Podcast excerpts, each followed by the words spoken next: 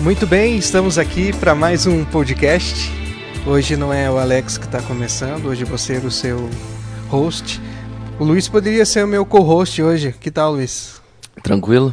Tranquilo? Pelo menos esse é um apelido legal que me colocaram dessa vez, né? Pelo menos hoje eu vou ser co-host. é, normalmente. Vamos apresentar aqui, né? Quem vos fala, Anderson ZDK. Temos aqui hoje dois ilustres convidados. Primeiro falei aqui do Luiz, o nosso paladino do Evangelho. o nosso Barba. O Barba. É, hoje vai ser nosso co-host. E hoje a gente tem aqui a presença do nosso amigo de reino e de caminhadas. Você deve conhecê-lo muito bem. Ele que é um o rapaz dos olhos verdes, é, o rapaz que tem o poder da palavra. Ele, ele mesmo, que começa com X o seu nome. É, é Xuxa. Caraca, Xuxa. Se apresente para nós então, Xandão. Fala galera, tudo bom? Cara, você começou a falar, achei que era do Leandro, velho. Eu jurava que era do Leandro. Mas aí o olho verde. Entendi, É porque eu não tenho o poder da palavra. Aí. Não? Não, mas. Não. Agradeço pelos elogios, é sempre um privilégio estar aqui com vocês. Não, eu conversei com a sua, sua namorada, ela disse que conheceu você em umas pregações e tal, Ah, entendeu? cara, a gente tenta, mas. Só tenta. Massa, massa. Bom ter você aqui, Pia. Hoje, outro convidado aqui de caminhada de reino e conhece as entranhas do reino desde o início, podemos falar assim. Nós temos aqui ele, Leandro. Fala galera, tudo bem com vocês? É um prazer estar com vocês aqui hoje, conversando um pouquinho, trocando uma ideia e é um prazer inenarrável estar aqui Olha só, hein? com Olha só. Tão- companhias tão ilustres aqui. O Leandro veio do submundo do reino, né, cara? Veio, veio. Veio. Ele saiu de trás da barba do Tonasso. entendeu? é isso Mas mesmo. é um prazer estar com vocês aqui e trocar um pouquinho de ideias aí a respeito desses temas aí que tão- são tão importantes aí Com e certeza. necessários na nossa jornada. Show. Obrigado, Leandro. Obrigado, Xandão. Obrigado, Luiz. E agradecemos a preferência de vocês também que estão ouvindo a gente aí nesse podcast. E a gente quer dar a sequência nessa ideia que nós começamos aí há quatro episódios atrás. Primeiro conhecendo a nossa identidade, fazendo aqui um remember para você. Depois a gente é, entendendo e conhecendo quem é Deus. Nós vimos é, que precisamos passar tempo com Ele para ter intimidade. E quando a gente começa a conhecer a Deus, a gente entende os atributos de seu caráter, a gente vê que Deus ele é justo em primeiro lugar. Depois ele Deus ele age com graça e e junto com a graça vem o perdão dele para a nossa vida. E hoje a gente vai é, ver um tema aqui numa perspectiva é, um pouco diferente que normalmente a gente via dentro dos PGs, é, o tema de glória.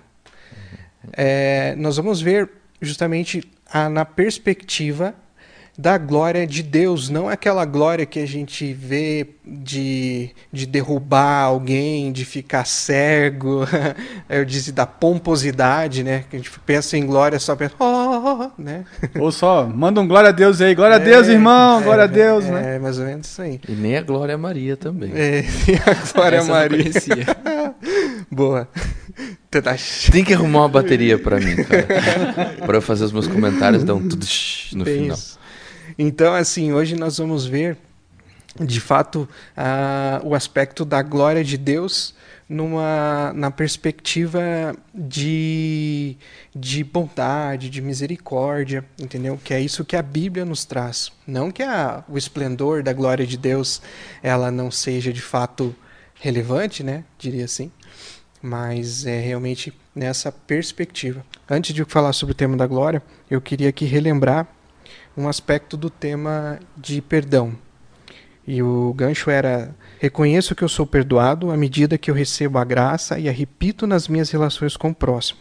Mas como praticar e representar essa bondade extrema? E eu queria começar aqui falando, conversando com os meus convidados, com os meus amigos, é, como Deus de fato ele faz a manifestação dessa glória é, na nossa vida ou dentro da Bíblia ali. Cara, eu acho que vale a pena comentar que a Bíblia tem uma forma diferente de analisar as coisas, a gente já tem visto isso. Né? Então, e principalmente quando ela vai analisar Deus e quando ela vai descrever Deus.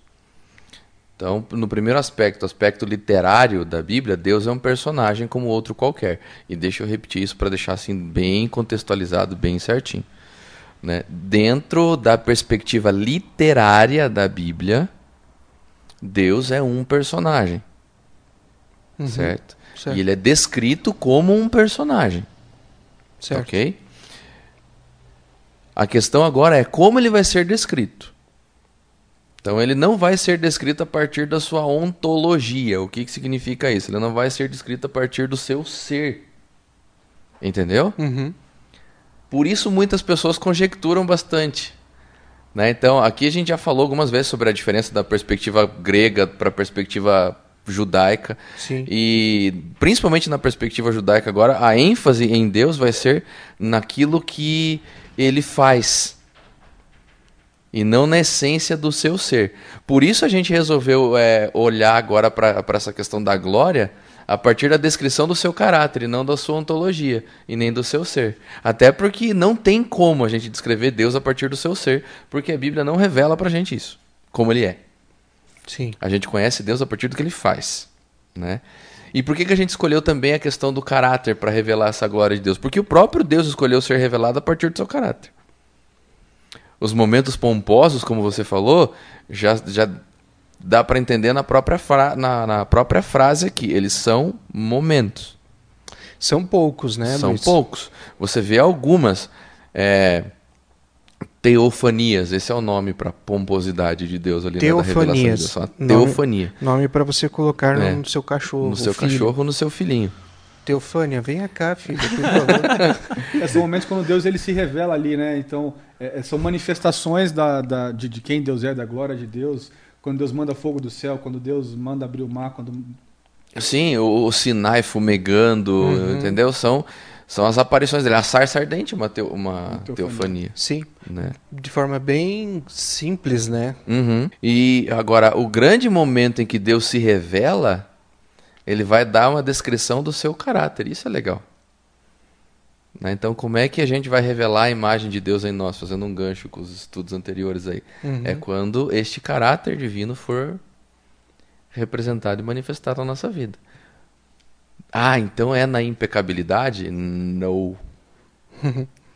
Não. Então agora a gente vai lá para o momento em que Deus se revela, né, a partir do seu caráter. Tem um texto em Êxodo que fala isso, né, Luiz? Isso. Então, Êxodo 33, verso 18 ali, é o momento em que Moisés vai pedir para Deus, ele falou assim, Senhor, deixa eu ver tua glória. E isso é legal, entendeu? Tipo, Uhum. Então, depois do episódio do bezerro de ouro, depois de tudo aquilo que aconteceu, Moisés chega lá, ele intercede, ele fala, Senhor, deixa eu ver tua glória. É quase como se ele estivesse pedindo, pedindo uma teofania pra Deus ali, né? Tipo, É, porque em certo sentido ele está pedindo. Sim. né? Porque é assim que a gente quer. Quando a gente quer ter um encontro com Deus, e aqui dá para fazer um parênteses bem legal. é, quando, a gente quer faz... quando a gente quer ter um encontro com Deus, a gente busca um encontro com Deus, geralmente a gente busca essas coisas grandiosas. Sim. É, a gente Né? quer um negócio que jogue na nossa cara, né? Uhum, que apareça, Então, né? é, a gente quer alguma coisa bem palpável. Bem a gente palpável. quer uma sarça ardente, a gente quer um Sinai fumegando, apesar de, Sim. no momento em que Deus fez o Sinai todo tremer e pegar fogo, o povo falou assim: não, a gente não quer mais. Né? Mas você tem manifestações sutis de Deus também, como no caso de Elias, lá que você vê numa brisa suave, Deus chegando ali para conversar com ele. Sim. Então, o Moisés queria alguma coisa nesse sentido, e Deus falou assim: não, Moisés, tá tranquilo, você quer? Então vai. Tome. Então, mais tarde, eu vou dizer para você o lugar que você tem que ficar. Você vai lá, você vai se enfiar numa fenda da rocha, porque não tem quem veja a minha glória e viva, Sim. tá? E eu vou falar contigo lá. E eu vou anunciar quem sou eu então. E no verso 18, né? Ele diz lá: Rogo-te que me mostres a tua glória. Respondeu Deus: Farei passar toda a minha bondade diante de ti.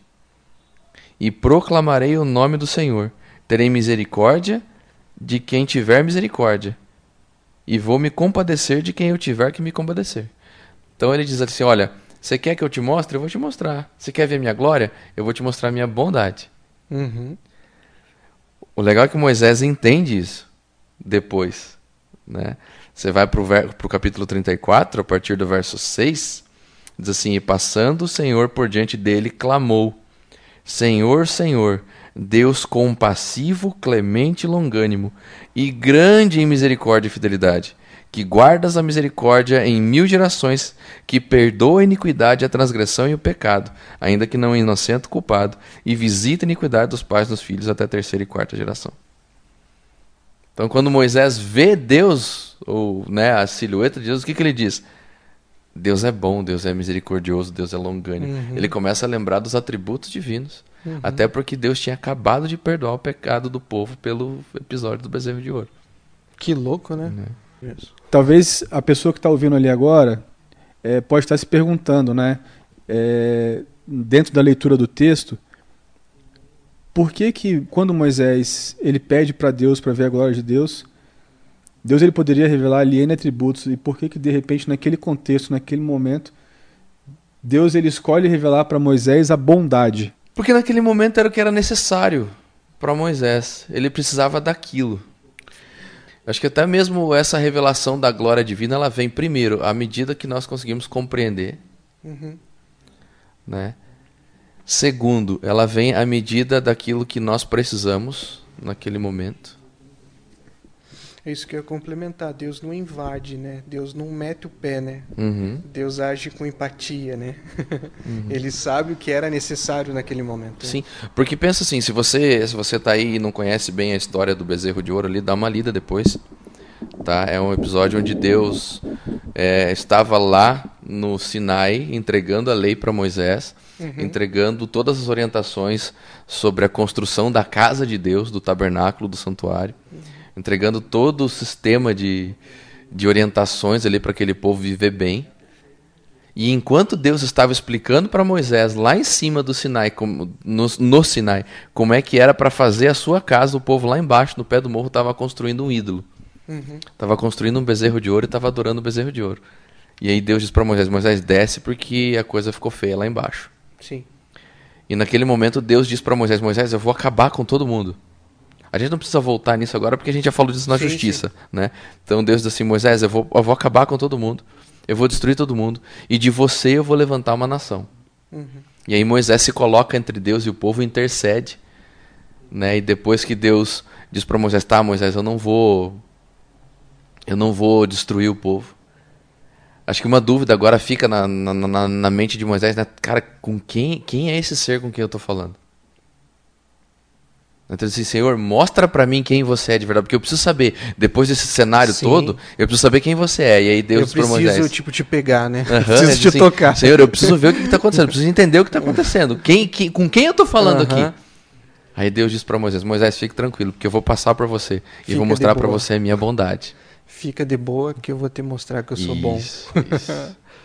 Que louco, né? Uhum. Jeremias também comenta em, é, em um texto. Xandão, você queria comentar sobre isso? Então, eu ia comentar exatamente, exatamente sobre isso, cara. É, que Jeremias talvez dê um palpite sobre o porquê disso, né? Dessa mentalidade de, de Moisés e o porquê que ele perguntou, cara.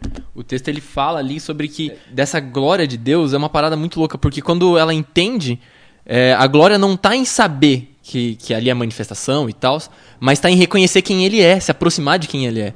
Então eu imagino, complementando até o que o Luiz estava falando, cara, que pra Moisés é uma parada muito louca, porque rola tudo que rolou lá embaixo, ele vê a manifestação do Sinai tremendo e tudo, e aí o povo falando assim, cara, a gente não consegue. Moisés sobe e, e fala em nosso lugar. Aí Moisés sobe e rola toda aquela treta. E aí agora Moisés fala assim, depois de toda de toda essa questão, ele fala assim, cara, eu não sei quem ele é. Mesmo depois de ele ter tido contato com, com a sarça, e ele fala Sim. assim, eu fala que é o eu sou. E aí eu acho que talvez ele caia a ficha assim, ele fala assim, cara, eu não sei quem ele é. Me mostra. E eu acho que é tão bonito essa, essa questão de Deus falando assim, cara, eu entendo, eu entendo o que tá passando no seu coração. Cara, eu sou bondade. E é essa bondade que vai te guiar. E isso é muito louco, cara. Sim. Muito massa. Porque o ser divino é incompreensível, mas o seu caráter é bem compreensível. Ele é bem tangível. Sim. É, o que eu acho interessante, pegando um gancho desse que o, que o Xandão colocou aqui, é, Deus ele se revela de diversas formas, de diversas maneiras. E nesse contexto específico que a gente está falando aqui, naquele momento, Moisés ele precisava ver ali a faceta da bondade de Deus. Né? E, e quando a gente olha para a nossa jornada, para a nossa caminhada, quantas vezes a gente não depende eh, naquele momento ali, a gente precisa que Deus se revele em, em- em- de formas, eh, em aspectos diferentes. Né? A palavra fala, Deus ele se revela de diversas formas, de diversas maneiras. Então, dependendo do momento da sua caminhada, onde você está ali, você precisa daquele Deus que vai guerrear do seu lado. Dependendo do momento da sua caminhada, do que você está enfrentando, ou da sua situação, você precisa daquele Deus que é o Pai amoroso que vai te carregar no colo. Ou você precisa daquele Deus que é o pastor que vai atrás daquela ovelha perdida, que vai fazer de tudo o que precisa para poder alcançar. Então, eu acho interessante como Deus ele, ele, ele tem essa multifaceta, como você tem vários elementos, né? E, e, e ele tem essa sensibilidade de perceber o que você precisa naquele momento. E não o que você quer, mas o que você precisa. E dentro Exato. da perspectiva do mundo bíblico, lembra, né, que o nosso mundo hoje é muito diferente do mundo dos tempos bíblicos. A gente, acho que a gente falou no primeiro tema, né, que a existência de Deus não era questionada. O que era questionada era a, quantidade de, De- deuses sim, que cuidavam sim. e que mantinham. Cada tradição tinha sua quantidade de deuses. Então aqui Deus não precisa provar o seu ser Aham. Né? Mas ele precisa mostrar o seu caráter, até porque se você for ver dentro dessa luta cósmica entre o bem e o mal, e eu acho que a gente já falou sobre isso também nos estudos anteriores, o que foi questionado em Deus não foi a sua pessoa, foi o seu caráter. Sim.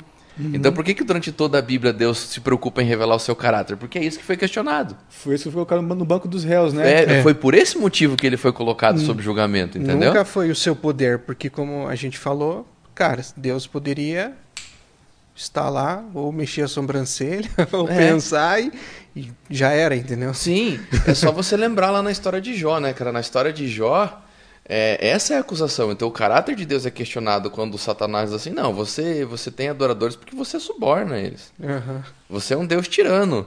Você é um Deus é, que manipula. Só te né? adoram porque não tem opção, porque né? não tem recurso, né? O cara não tem outra possibilidade. Então ele tem que te adorar, porque ele não tem outra alternativa. Você tirano porque não me deixou subir aqui pra reunião onde era o meu lugar. Eu tinha o direito de estar aqui, você não me deixou. Então você é tirano por isso. Você é manipulador porque você joga pra atrair adoradores pra você. Né? Uhum. E talvez isso tenha passado pela cabeça de Moisés naquele momento. Cara, e aí, com quem eu tô falando aqui? Aham. E aí Deus fala assim: "Não, Moisés, apesar de tudo que está acontecendo, deixa eu revelar para você, mostrar para você a minha bondade".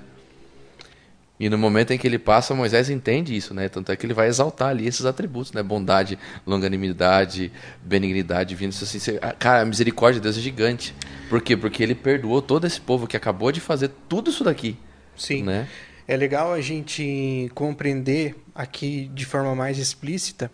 é, a gente falou é, justamente desses, dessas características do caráter de Deus, que ele, quando reflete a sua glória em nós, falou em misericórdia, longanimidade e tal.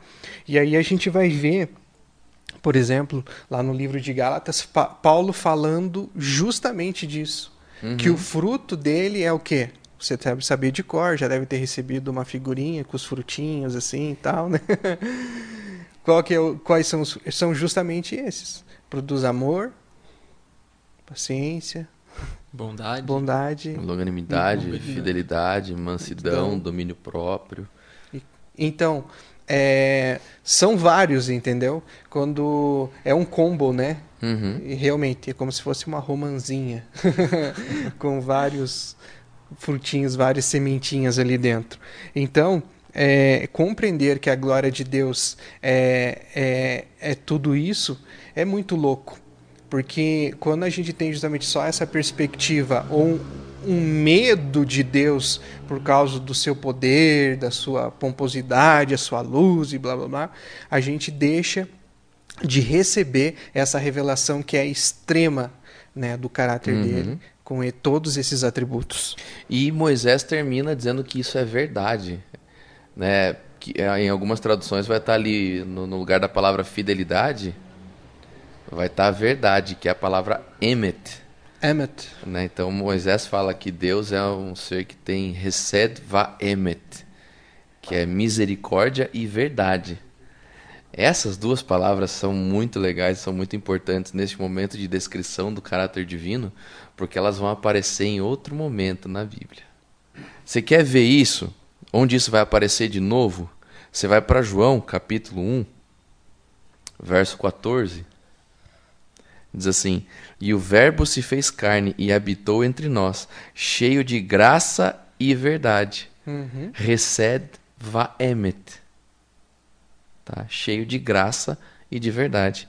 E vimos a sua glória. Glória, Glória como unigênito do unigênito. Pai. Então, onde a graça, a misericórdia que está lá no Antigo Testamento, né? E a, a, a graça que, e a verdade de Deus se manifestaram de forma plena para que o mundo o conhecesse, foi na encarnação. Uhum. Hebreus também vai falar, né, Xandão? Cara, é, é muito louco. Eu até fico meio em choque em pensar assim, essa manifestação dessa glória e dessa, e dessa verdade em Cristo, né? Porque a gente fica imaginando. Cara, eu não sei vocês, mas eu fico muito imaginando o contraste de Jesus com tanto com o contexto da época que ele veio pra levantar e questionar, quanto com a gente essa manifestação hoje em dia. E aí o texto de Hebreus ele mostra, pelo menos pra mim, que que é muito louco ver como essa glória do unigênito se revela nele. Lá em Hebreus, capítulo 1, verso 2 diz assim: Mas nesses últimos dias falou-nos por meio do Filho, a quem constituiu herdeiro de todas as coisas, por meio de quem fez o universo. E o verso 3: O Filho é o resplendor da glória de Deus e a expressão exata do seu ser, sustentando todas as coisas por sua palavra poderosa. Depois de ter realizado a purificação dos pecados, ele se assentou à direita da majestade nas alturas. Cara, isso é muito lindo, velho. Diria que é a manifestação perfeita da glória de Deus, é a manifestação no Filho. Porque agora você tem algo mensurável, entendeu? Sim, algo palpável. É, então diz assim, ele é a expressão exata do seu ser. Então você quer saber como é Deus? Olha para Cristo agora. E aí a gente lembra, a gente lembra daquela ocasião onde Felipe pergunta, né? A gente já falou sobre isso, né? Se você não sabe, escute o podcast de justiça, a gente vai estar Uhum. abordando melhor sobre isso. Mas quem vê o Pai, vê a mim. E quem vê a mim, vê o Pai, e vice-versa, né? É, eu, acho, eu acho bem interessante isso, é, porque em toda a sua complexidade e, e- na nossa limitação como, como seres humanos, na nossa mente finita, em toda a sua complexidade, Deus fala assim: é, Eu me preocupo tanto com vocês que eu vou trazer tudo aquilo que eu sou de forma palpável e entendível para vocês. E uma coisa que eu acho interessante é você sempre olhar o fluxo de onde vem a informação ou conhecimento. A informação, a revelação e o conhecimento, ela nunca vai da criatura para o Criador. Uhum. Ela nunca vai do ser humano para Deus. Ela vem de Deus para nós. Então Deus escolhe se revelar. Deus escolhe se colocar de uma forma com que cada um de nós possamos compreender, uma linguagem que a gente compreenda. A gente que, que tem filho menor ali, pequeno, muitas vezes chega ali, você, você fala uma palavra e o filho fala assim: pai, mas o que, que significa isso? Por quê? Por quê? O que, que é isso aí que está falando? E aí você tem que ir lá e, e colocar numa linguagem onde o seu filho consiga compreender. Cara, você falando desse negócio, eu me lembrei de um livro que eu li esses tempos atrás. E, e a pedagoga diz o seguinte, que no, com, é, com crianças até os seus 5, 6 anos, que é mais ou menos a idade da minha filha, a idade das filhas do Leandro ali, você não pode usar linguagem figurada. Porque elas entendem Eles como se fosse elas literal. entendem. É literal. isso mesmo. Aham. Entendeu? Então você tem que ser o mais literal possível com eles, porque eles, eles falam, eles entendem a linguagem de forma literal. Então, se você né, usar expressões, eles vão literalizar as expressões que você vai usar. Esse é um ponto. Segundo ponto, que acho que esse é quase que um senso comum, né? Quando você vai falar com teu filho, você não pode falar de cima para baixo. Olhando Né? Você tem que se Você abaixar. abaixa na altura dele. E você também não pode levantá-lo, né? Você tem que se abaixar na altura dele e olhar no, no, no nível dos olhos dele ali. É isso que Deus está fazendo com a gente. Uhum. Ele sabe que, exi- que o vocabulário divino não vai ser compreendido por nós, então ele vai usar um vocabulário humano. Ele vai descer até o nosso nível. Lutero vai descrever isso numa frase muito bonita, né? Ele diz assim: os homens usam máscaras para se esconder e Deus usa máscaras para se revelar. Nossa. É. Louco, hein? Cara, tem um. Aproveitando que o Luiz estava comentando, tem um livro do C.S. Lewis, que é O Peso da Glória, né? Que é um compilado de vários sermões dele e tal. E eu acho que isso vai muito de encontro com o que o Luiz estava falando, porque tem um dos sermões, que é um dos melhores sermões do- de Lewis, que ele é a transposição. É, é como se Deus ele estivesse num meio muito elevado e ele tentasse passar para nós, limitados que somos, a composição daquela daquela, daquele caráter imenso. E aí Lewis ele faz um paralelo com uma situação do seguinte: imagina uma, uma orquestra tocando e tá lá o cara, ele sabe todos os instrumentos que tá tocando e tal. E ele pega aquela orquestra que tá tocando e transforma em um único instrumento, num violão. O cara que fez essa transposição sabe que é transposto. Ele sabe a complexidade da orquestra e sabe a complexidade que foi transpor isso. Mas o ouvinte não. Ele pega o Ele só final, pega o né? negócio final. Uhum. Porque é o jeito que eles vão conseguir entender. Se ele explicar todas as notas, todos os instrumentos, nada. Ele pega a transposição. Acho que para a maioria das profissões, né, são, é, são dessa forma, né? A gente só vai pegar o, o produto final para compreender. E quão, é, como é louco pensar o quanto Deus é, tem, é, tem essa visão simplista das coisas e não complexas para que ele é, de fato nos alcance aonde quer que a gente esteja em qualquer ocasião, né? Eu E a Bíblia é diria- repleta de histórias assim, né? Eu diria minimalista, né? Minimalista. Acho que É cabe verdade. melhor. Ele deixa as coisas o mais tranquilas, mais simples possíveis, com menos descrições possíveis, né? E olha só, ele tem. Deve ser muito louco e complexo para ele, porque ele tem essa visão é, de, de drone, né, mano? Ele tem uma, uma visão de DJI Mavic aí, entendeu? É. Vocês me imaginam para ele, tipo, né? Afunilar isso, transpor para que você. Tá aqui nessa flor, meu filho, é a manifestação. Sim, é porque a mentalidade hebraica ela, ela, ela nos é útil nesse sentido por ser sintética, né? Porque a gente consegue ter agora o todo resumido. Você já imaginou se o grego escrevesse, né, se os gregos escrevessem o Antigo Testamento, a gente ia ter 7, 8 mil páginas só para descrever Gênesis 1. Porque o grego começaria descrevendo Gênesis 1.1 ali, no princípio criou Deus os céus e a terra, falando da ontologia divina, de como Deus é, como é que aconteceu, no momento em que Deus abriu a boca e saiu. Então ele ia ter, ele ia ter todo um tratado teórico. É tipo eu explicando as coisas. É, ele, ia ter, uma- ele ia ter uma enciclopédia ali, um tratado teórico todo para descrever o momento da criação. E já a mentalidade hebraica ela fala assim: não, Deus falou, gente. E a coisa aconteceu. Então, no momento que você precisa entender é isso. Né? O Leandro queria falar ali. É, eu acho assim, é, tem uma, uma questão que eu acho importante a gente colocar.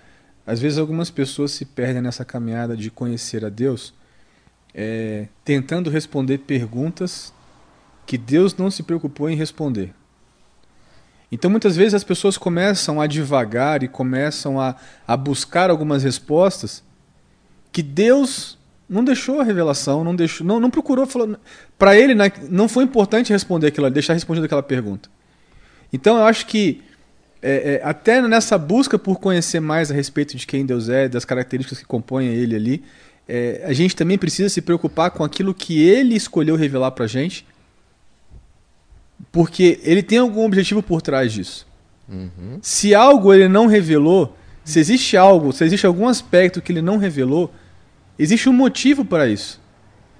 E não cabe a nós agora querer discutir ou querer entender qual é o motivo do por qual Deus não revelou aquele aspecto, ou aquela característica, ou não trouxe aquela resposta. Sim. Mas eu buscar crescer em conhecimento, em, em- em saber mais a respeito daquilo que ele deixou revelado. Uhum. Né? Por quê? Porque se ele deixou revelado, existe um motivo, existe um- uma razão, é, faz sentido ele revelar aquilo ali pra gente, porque ele já colocou numa linguagem que a gente entenda e existe um porquê por trás de tudo isso daí, né?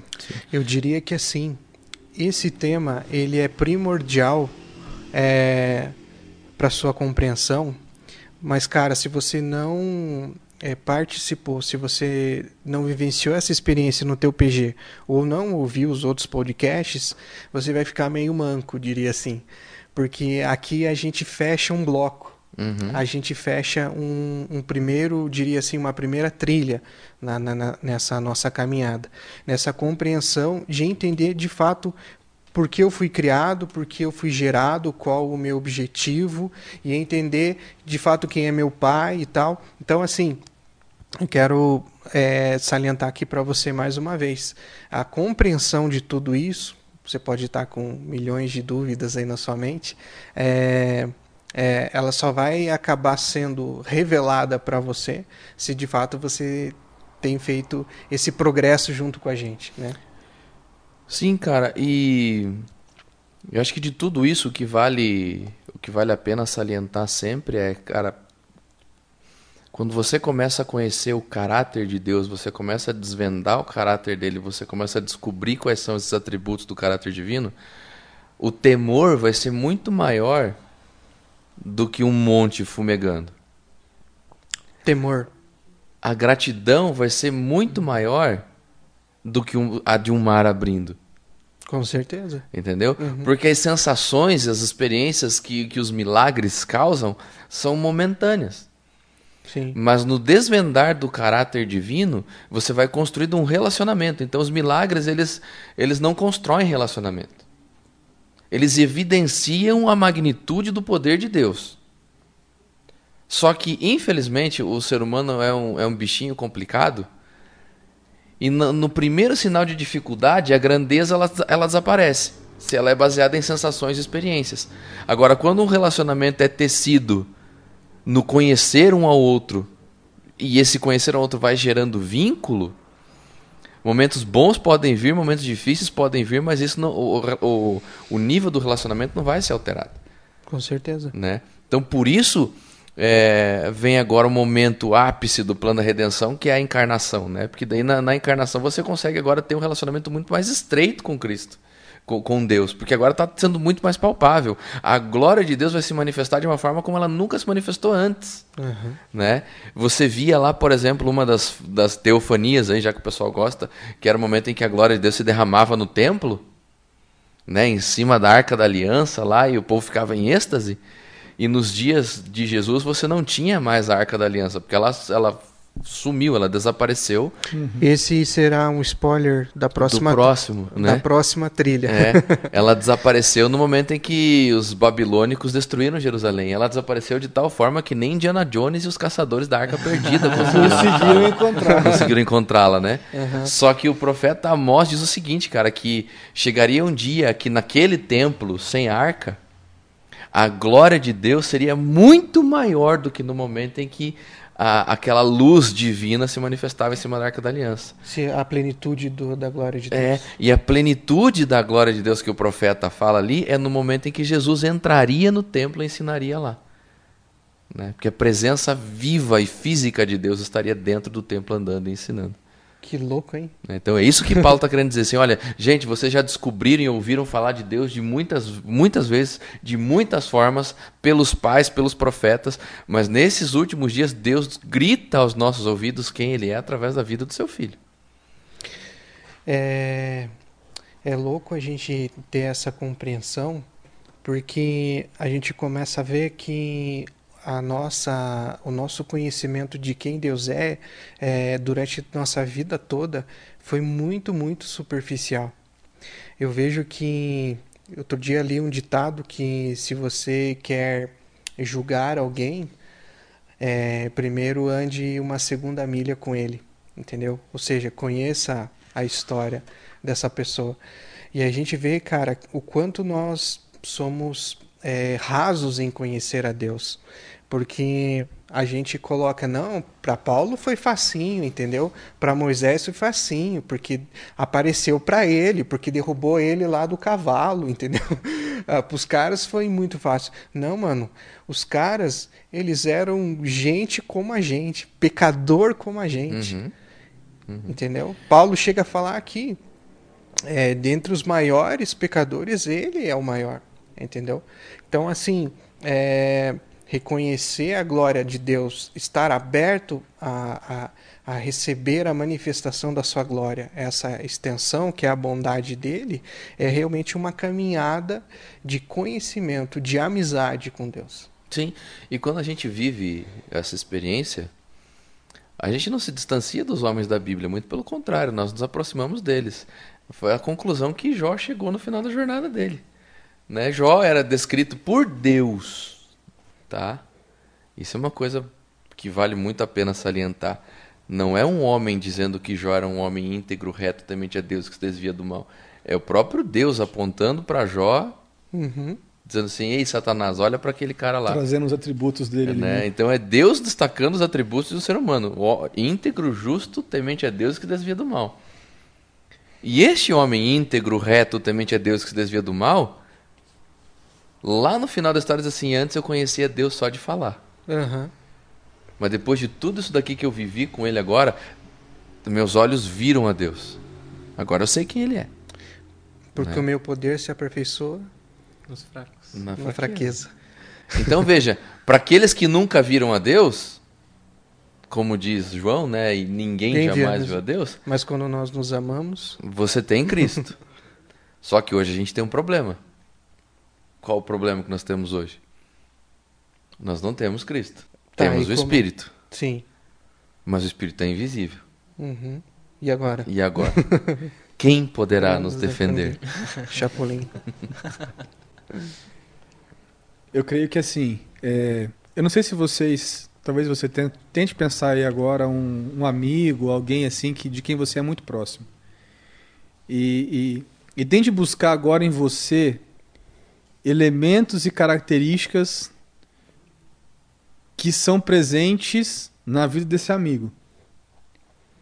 É, é, eu tenho um amigo é, que fez faculdade junto comigo. Ele morou muito tempo aqui, mas ele é gaúcho e, e ele, tem, ele tinha uma expressão que ele falava: meu caneco. Cara, e hoje, meu caneco, ele faz parte do, do, da- da- da- do meu linguajar. Uhum. Quando eu quero, de repente, expressar alguma coisa assim, né, de, de perplexidade, o meu, Meu caneco. caneco. E de onde que veio isso? Veio desse relacionamento com esse amigo. Uhum. Esse é um exemplo, né? É, eu sei que assim, de repente, com o passar do tempo aqui, vocês caminhando comigo, vocês vão começar a torcer pro melhor time do Brasil. né? Por quê? Porque as coisas elas Duvidoso. vão. Ah, você sim. vai, você vai, você vai agregando É o Paraná elementos. Clube, o melhor time do Brasil. Você vai agre... Você vai agregando elementos na sua vida que fazem parte do outro. Então, é, é, durante a jornada, durante a caminhada, características que fazem parte do outro começam a fazer parte agora de você também. Uhum. Diante disso que o Luiz colocou, eu, eu percebo da seguinte, na- no seguinte, da seguinte forma: é, quando a gente se aproxima do Cristo revelado nas Escrituras, porque ali Deus ele, ele se revelou de forma plena. Ó, eu vou me colocar aqui para vocês de uma forma com que vocês consigam entender. E aí o Deus ele, ele vem aqui, o Deus encarnado, para a gente ver na prática como é que isso funciona. E agora a gente tem a revelação aqui na palavra de quem é esse Deus encarnado.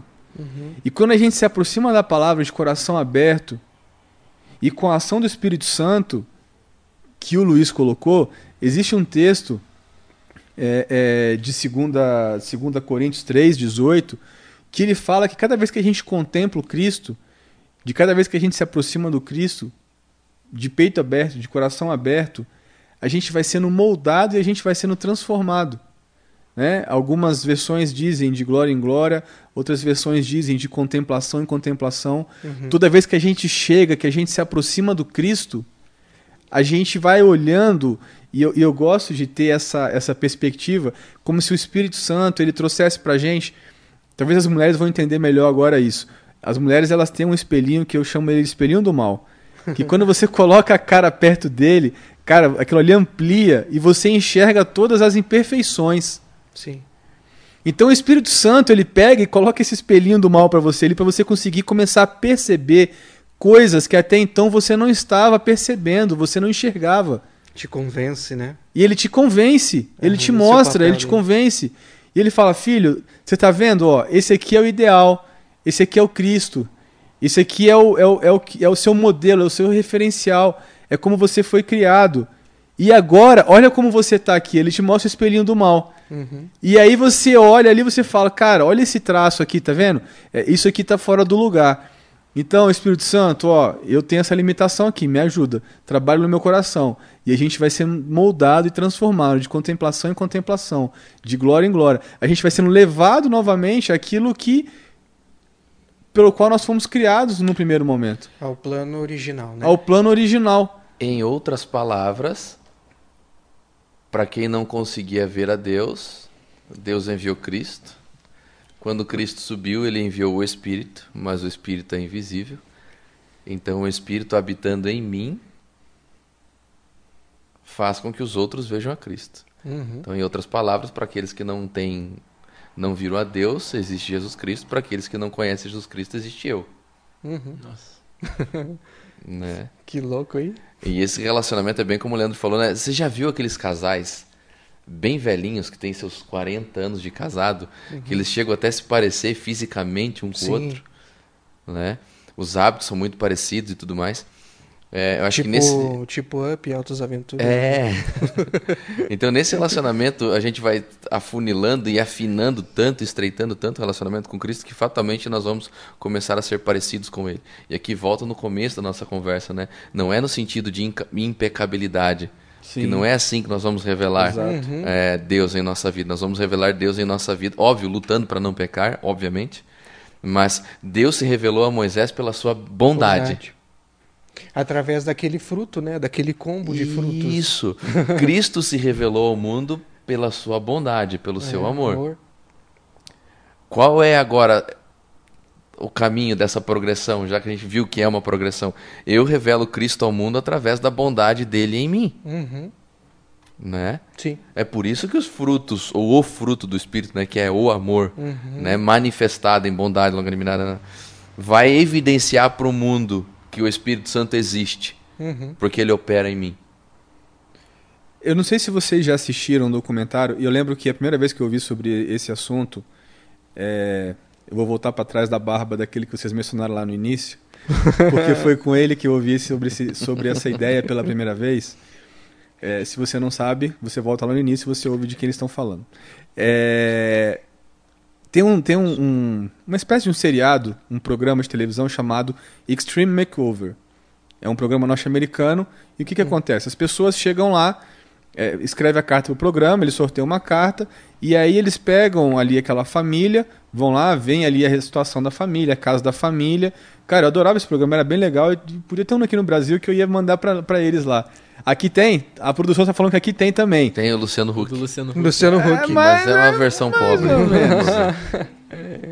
É, então, nesse programa, eles pegam a família, tiram a família de casa, levam para poder tirar umas férias de uma semana, leva para Disney, leva para um monte de lugar. E enquanto isso, a galera tá lá realmente assim, literalmente demolindo, botando a casa abaixo. Eles derrubam a casa e constroem a casa em uma semana. Uhum. É só nos Estados Unidos que isso é possível. ah, Mas enfim, né? É, Eles fazem uma casa numa semana. Não, aqui dá pra fazer com caixinha de leite. Com caixinha de leite ou caixa de papelão, né? É verdade. Dá pra fazer também. É, o Lego, Lego talvez Lego. também você consiga. É, e aí o que, que acontece? Quando dá o prazo de uma semana, e ali eles vão mostrando aos poucos alguns detalhes da casa, mas eles não mostram como a casa ficou no final. Eles vão mostrando ali como é que é, demolindo tudo. Coloca ali numa videochamada, aí vendo aquelas bolas de ferro de- destruindo a casa, mostrando pra família e tal. Os caras se desesperando. E ali a família vê tudo indo por água abaixo, né? Vê de- despedaçado ali.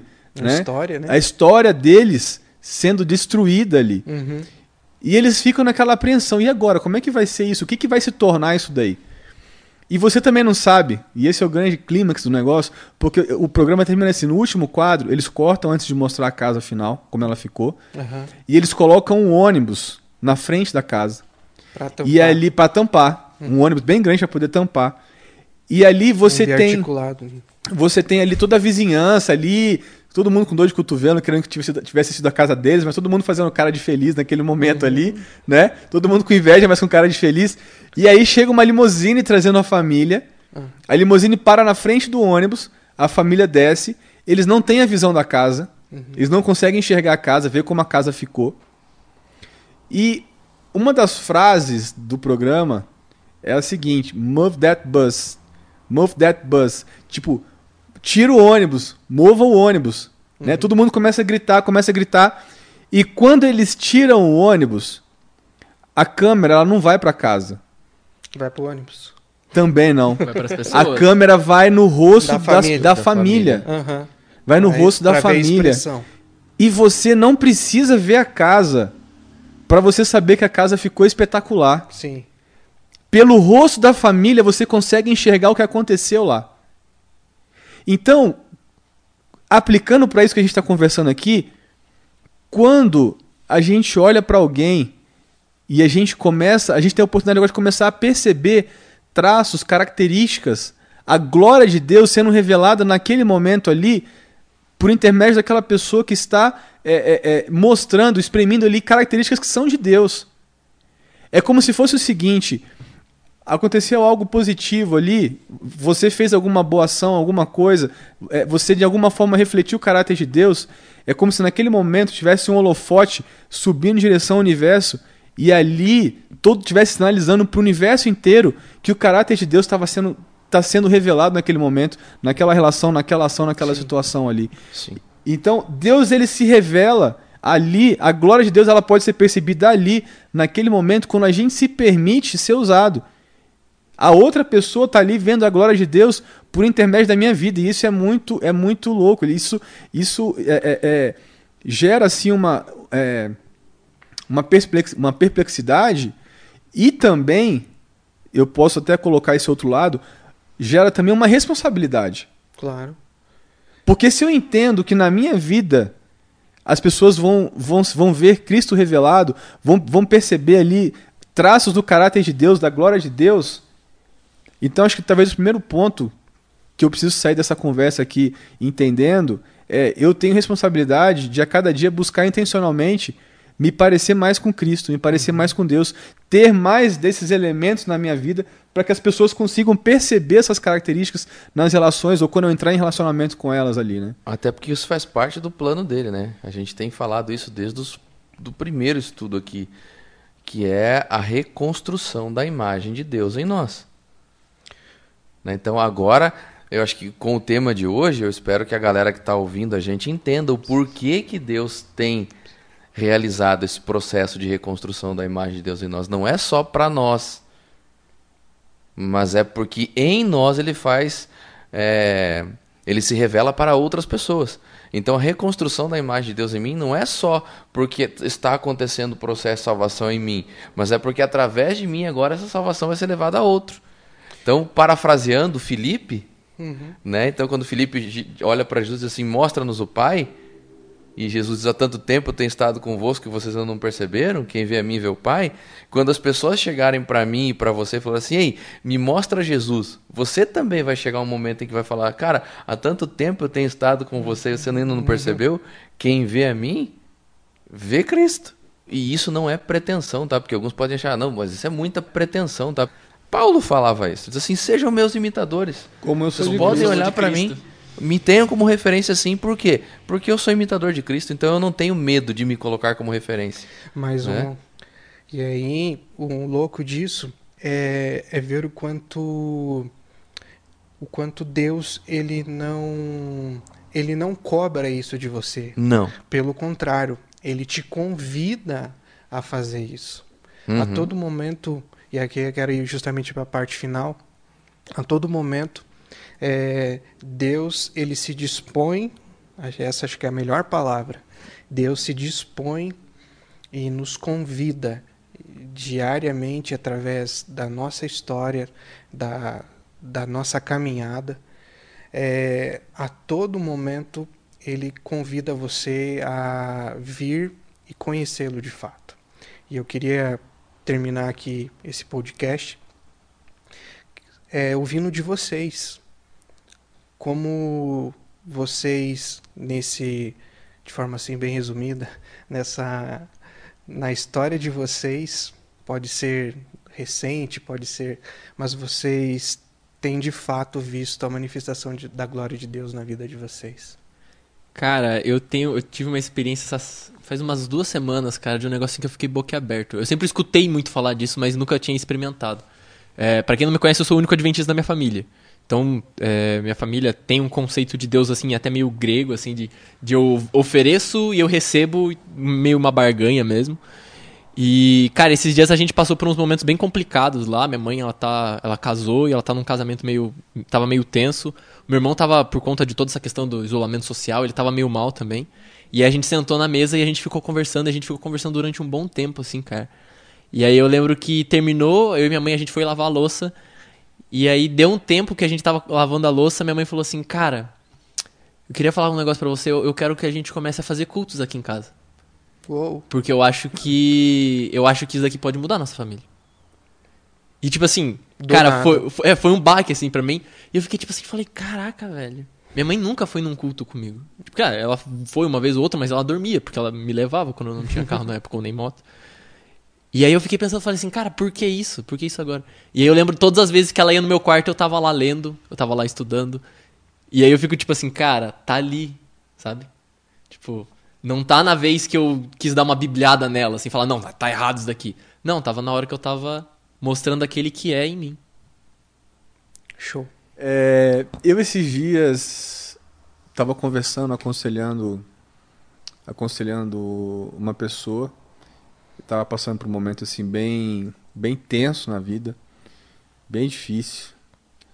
E, e ela começou a, a questionar uma série de coisas. Ela inclusive é, questionou no seguinte aspecto, mas se Deus existe, por que, que Ele está permitindo eu passar por isso? Por que, que Ele não está aqui me ajudando? Por que que... E começou a levantar algumas coisas que muitas vezes a gente levanta quando a gente se vê diante de situações que a gente não, consegue lidar ou não consegue dar conta de, de processar ou de passar por aquilo ali. Uhum. E o que eu pude falar para ela naquele momento foi assim: pessoa, é, Deus ele está passando por isso com você. Deus ele tá se revelando para você e Deus ele tá junto com você. Mas eu não tô vendo Deus, não tô sentindo nada, não tô vendo nenhuma folhinha balançar, não tô vendo nenhuma nenhum ah, um efeito bar se sobrenatural. é, tem um amigo que gostava de usar esse termo, né? Deus ele não fala comigo, eu não vejo nenhuma folhinha balançando. E, e eu falei para ela o seguinte, eu falei, quando você tem aqui sentado alguém do seu lado, te ouvindo, tentando é, é, te ajudar de alguma forma e se disponibilizando a passar por esse problema junto com você, é Deus se fazendo presente aqui. Porque a gente vive dentro de um contexto, de uma sociedade, onde é cada um por si e só. A gente para por aqui a frase. Sim. É, é cada um buscando o seu, é cada um correndo atrás do seu. É uma sociedade extremamente egoísta. Uhum. É, e quando você tem alguém que se dispõe a parar e caminhar junto com você e a passar junto com você por determinada situação, eu gosto de pensar no seguinte aspecto: Deus ele pode é, é, é, se revelar por uma teofania hoje? Ainda pode, Sim. com certeza. A pergunta é: existe necessidade disso? Talvez esse seja o grande ponto. As pessoas elas estão buscando é, é, milagres ou buscando revelações de Deus, teofanias de Deus, quando na verdade o que Deus está tentando o tempo inteiro falar para a gente é assim: gente, eu tenho um reino instaurado, estabelecido entre vocês. Eu tenho pessoas que estão que estão sendo moldadas pelo Espírito Santo a se tornarem mais parecidas comigo. Eu não preciso estar aí me materializando e me colocando aí em carne e osso de novo, porque eu já fiz isso. Uhum. Mas se essa pessoa está aí do seu lado, te ajudando nesse momento, passando por isso, nesse momento, quando a gente se coloca do lado de alguém para ajudar ela e se permite ser usado pelo Espírito Santo, naquele momento nós somos braço, nós somos mão, nós somos ombro, nós somos ouvido, nós somos o colo de Deus. Então, é, eu acho que talvez a grande lição que a gente, que a gente é, extrai tudo isso daqui é que Deus, em toda a sua graça e misericórdia, ele continua se revelando, ainda hoje, para cada um de nós, da forma como cada um de nós precisa. Assim como ele fez com Moisés, quando Moisés pediu: Senhor, me mostra a sua glória. Moisés, vou mostrar bondade para você. Porque naquele momento era o que Moisés precisava. Ainda assim, hoje, Deus ele continua se revelando. E, e, e a minha, o meu pedido, a minha oração hoje é que eu tenha essa sensibilidade de perceber as pessoas que estão ao meu redor precisando da revelação de Cristo, de Deus, e que eu seja, eu me disponha a ser essa revelação para aquela pessoa ali. Amém. Cara, foi uma experiência que aconteceu algum tempo atrás. Eu, tava, eu tenho alguns amigos que são agnósticos, outros que são ateus e tudo mais, né? Eu tava conversando com um amigo que era ateu. Ele tava passando por um momento complicado na vida dele lá e ele me pediu um conselho. E eu achei interessante porque ele falou assim, cara, você que é um cara de Deus, aí me dá um, me dá um conselho. Aí eu falei pra ele, ué, meu cara, mas você não acredita em Deus? Que diferença faz eu acreditar em Deus? Ele falou assim, cara, pra mim faz toda a diferença. Porque eu sei que se eu pedir um conselho pra alguém que acredita em Deus, pra alguém que é de Deus, esse alguém jamais vai me dar um conselho ruim. Jamais vai me apontar uma direção que não seja boa pra mim. Então aí vem um pouco dessa responsabilidade que o, que o Leandro falou agora há pouco. Eu vejo na minha vida a manifestação da, da glória dele dentro da minha casa, assim como o Xandão colocou ali. Vejo principalmente na, na vida do meu filho e da minha esposa. Uhum. O momento que a gente está passando, é momento tenso com, com relação à pandemia e, e, e a minha esposa teve muitos questionamentos, muitos questionamentos.